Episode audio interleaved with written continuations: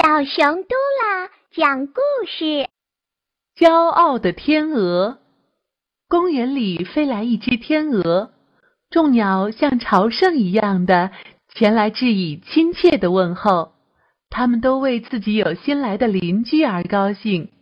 但天鹅伸着自己长长的脖颈，抖着全身洁白的羽毛，对众鸟的到来爱理不理。一只绿孔雀飞过来，张开全身的绚丽羽毛，围着天鹅表示着友好。天鹅呢，侧转头说：“你的这身打扮让我觉得你很妖艳，很俗气。”孔雀一听啊，开屏的羽毛一下子收了起来。它疑惑地看了天鹅一眼，悻悻地走了。黑天鹅说。自己的族类来了，便举家出动来探寻。远远的看见白天鹅悠闲的漫步，就发出鸣声，飞快的朝白天鹅跑去。白天鹅呢，看了他一眼，漫不经心的说：“哎，我还以为你们到这里这么久了，羽毛已经变成白色，原来啊，你们祖先的黑色，你们还在继承着，没有脱去呀。”黑天鹅一家听了，张口结舌的说不出一句话。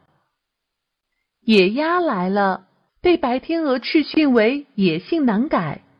鸳鸯来了，白天鹅说他们儿女情长，难成大器。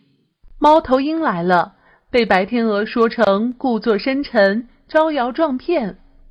公园里的鸟往往乘兴而来，扫兴而归。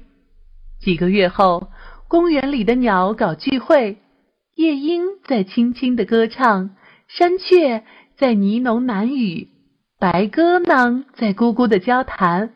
鸟们欢愉的情绪使得整个公园都热闹起来，大家啊都忘记了天鹅的存在。这时候，天鹅在远远的地方暗自流泪。